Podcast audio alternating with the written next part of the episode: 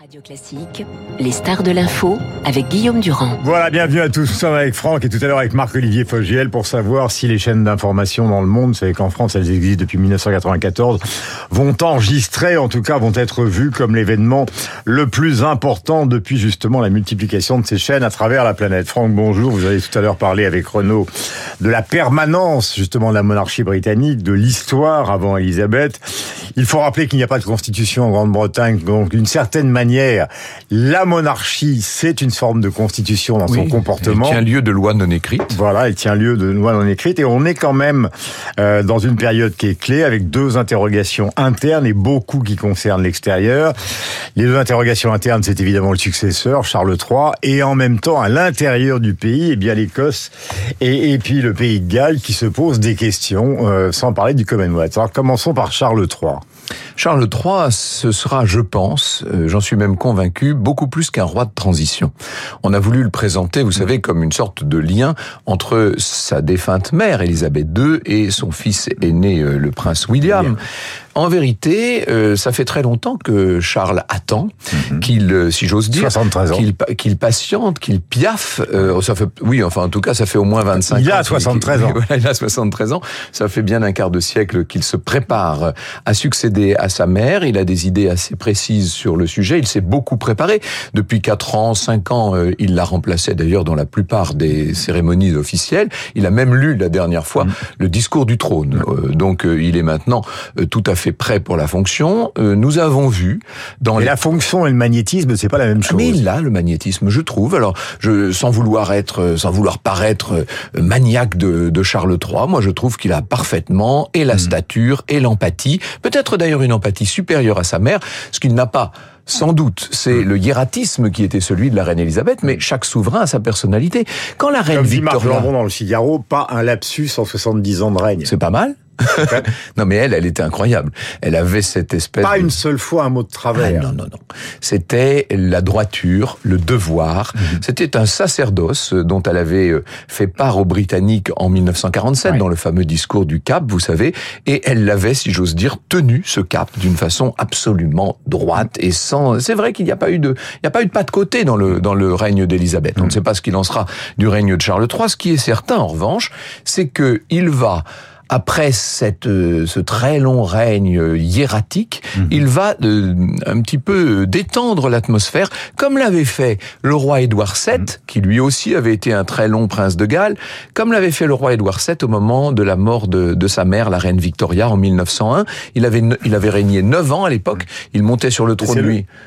Allez, allez, Oui, il montait sur le trône à 63 ans, mais euh, il faut tout transposer à 120 ans d'écart. Voilà, mais c'est le contexte qui a énormément changé. Euh, Ces dernières années, ça a été une prospérité phénoménale en Grande-Bretagne, le soft power, la finance, l'arrivée des fortunes du monde entier, Oui. donc ça a aidé. Et là, c'est le Brexit, c'est des turbulences politiques euh, qui n'en finissent pas.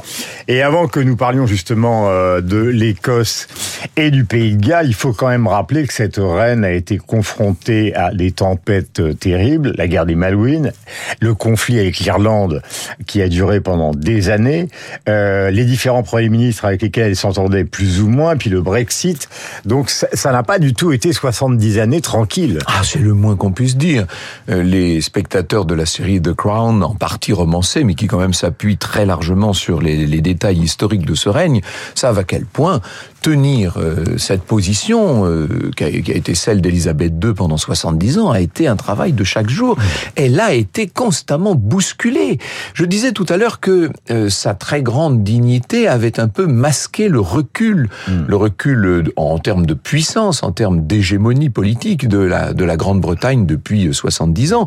Mais euh, il a fallu aussi, au quotidien, affronter toutes ces crises. Vous parlez de la guerre des Malouines, par exemple, où son fils Andrew se trouvait d'ailleurs euh, Vous parlez, on pourrait parler euh, de l'événement, de- des terribles euh, catastrophes de 1963, de, de la crise euh, de- politique de la fin des années 60. Les grandes grèves, donc, les grandes euh, grèves avec Margaret Thatcher, vous vous rappelez, qui était Avec Harold inflexible. Wilson avant et, Et, et puis Harold Wilson, bon, etc., etc. Euh, ça a été pour la reine. N'oubliez pas qu'elle est informée au quotidien de tout ce que de tout ce qui se passe, et puis surtout que, au-delà de cette information, elle a un pouvoir non seulement de nomination qui est tout à fait formel, mais un pouvoir d'évocation et de conseil qu'elle a incontestablement joué. Donc le pouvoir, il existe. Mais bien sûr. On a vu dans le monde, euh, à la fin de la semaine, justement, à Liverpool, une grande enquête montrant que les habitants donc de cette ville étaient moins monarchistes que le reste de la Grande-Bretagne. Oui. Et 63%, ils veulent. Les, les Britanniques, donc, euh, la monarchie euh, perdure. Nous avons parlé, nous ne sommes pas rentrés dans le détail, de l'Irlande. Ça a été d'une violence terrible, avec des bombes à Londres, avec Et- Lord Mountbatten. L'assassinat en 79 de Lord Mountbatten. Euh, parlons un peu des menaces qui existent, car elles sont réelles, puisque nous évoquions Charles III. C'est quand même une partie du Commonwealth, c'est une partie du Royaume-Uni. Oui, alors euh, l'unité du Royaume-Uni, je ne pense pas qu'elle soit euh, en question dans les mois qui viennent, mais elle se pose incontestablement. Et on a, vous rappelez le, précédent référendum en, Irlande, ça a été quand même. moi, il se trouve que j'étais en Irlande à ce moment-là, j'ai suivi les, les soirées électorales, etc. Il y avait beaucoup d'agitation, ça tanguait, si j'ose dire. Et il est certain que la personnalité de la défunte souveraine euh, tenait en quelque sorte le, le, le royaume ensemble. Je ne pense pas que de ce point de vue, Charles déroge et je pense qu'il sera à la hauteur de, de la fonction. Vous savez, c'est la monarchie elle-même qui sert de ciment, en fait. Au-delà de la personnalité de celui qui se trouve, Et le trouve sur Commonwealth, le trône. Alors, dans le cas du Commonwealth, moi, il me semble que là, c'est, c'est quand même plus compliqué. Euh, on va beaucoup scruter euh, la, la secrétaire générale du Commonwealth qui est, euh, qui est arrivée, euh, qui est arrivée à Londres il y a trois jours. Les, les hauts commissaires, comme on les appelle, qui sont ces ambassadeurs, vous savez, qui se retrouvent dans les 56 États du Commonwealth, sont tous passés bien, bien sûr par le grand hall de Westminster pour présenter leurs devoirs euh, à la dépouille de la reine, mais euh, je pense que là, il va y avoir sans doute plus de tangage et il est certain qu'aujourd'hui, les observateurs auront un œil rivé sur euh, les premiers ministres de Nouvelle-Zélande, d'Australie et, et- et du Canada. Bon, Justin Trudeau n'est pas celui qui posera sans doute le plus de problèmes. Pour ce qui est d'Anthony Albanese, par exemple, hein, le, le premier ministre australien, il est certain que euh, il a un rôle à jouer dans cette affaire et qu'on ne sait pas quel sera l'avenir du Commonwealth. Or, ce Commonwealth, c'est 57 États réunis hein, depuis que la Grande-Bretagne Oui, n'est plus une puissance euh, coloniale. C'était surtout l'obsession de la reine Elisabeth. Elle y a consacré l'essentiel de son énergie. Est-ce que le prince Charles aura euh, la même euh, aura le, le même rôle? Ça, c'est déjà plus discutable. Euh, question, elle est importante aussi. Euh, nous avons évoqué tous ces sujets. Il y a les affaires familiales. Euh, la dernière, c'est Andrew avec Ah oui. l'affaire Epstein dont on a parlé ici avec Laurent Saïm. Cette affaire, cette affaire du, du prince Andrew, qui d'ailleurs s'est manifestée dans dans le protocole funèbre, hein, puisque vous avez vu que au moment notamment de la veillée à Édimbourg, il ne, il ne portait pas bien sûr son, son uniforme militaire. Ça va être la même chose aujourd'hui, bien sûr. Ça a ça a endeuillé, ça a obscurci en tout cas les derniers mois de la vie euh, d'Élisabeth. Je pense que le grand tracas de cette fin de vie, qui était un veuvage en plus, hein, puisque le, le départ du prince euh, du prince Philippe euh, a été pour la reine euh, absolument fatal, mais euh, le, les derniers mois ont été pour elle très durs du fait de cette affaire Andrew. Et ça, le, le roi Charles aura à, à régler la question euh, dans la, dans, la dans la foulée même de sa mère. J'ai une dernière question pour vous dans un instant. Nous allons prendre Marc-Olivier Fogiel, qui est directeur général de BFM, qui est en direct avec nous. Marc-Olivier Fogiel, bonjour. Merci d'être avec nous ce matin. Sur l'antenne de Radio Classique, on se souvient que le mariage de Kate et William avait attiré euh, à travers le monde 2 milliards de téléspectateurs. Alors, il y a évidemment des gens qui sont totalement sceptiques, beaucoup qui considèrent que ça dure très longtemps. Mais en tout cas, est-ce que vous avez le sentiment euh, que depuis la naissance des chaînes d'infos en France, en 94, 1900, vous allez battre, euh, les chaînes d'infos vont battre tous les records d'audience? Record d'audience, je sais pas, parce qu'on a eu évidemment beaucoup de de- d'actualités euh, l'année dernière, et notamment la guerre euh, en Ukraine qui a euh, intéressé énormément les téléspectateurs. En tout cas, ce qui est sûr en termes de moyens déployés, c'est clairement l'événement pour lequel on a déployé le plus de moyens depuis que BFM TV existe. Alors, en termes d'audience, on verra bien, mais en termes de moyens, il n'y a pas de doute. Les moyens, c'est-à-dire budget.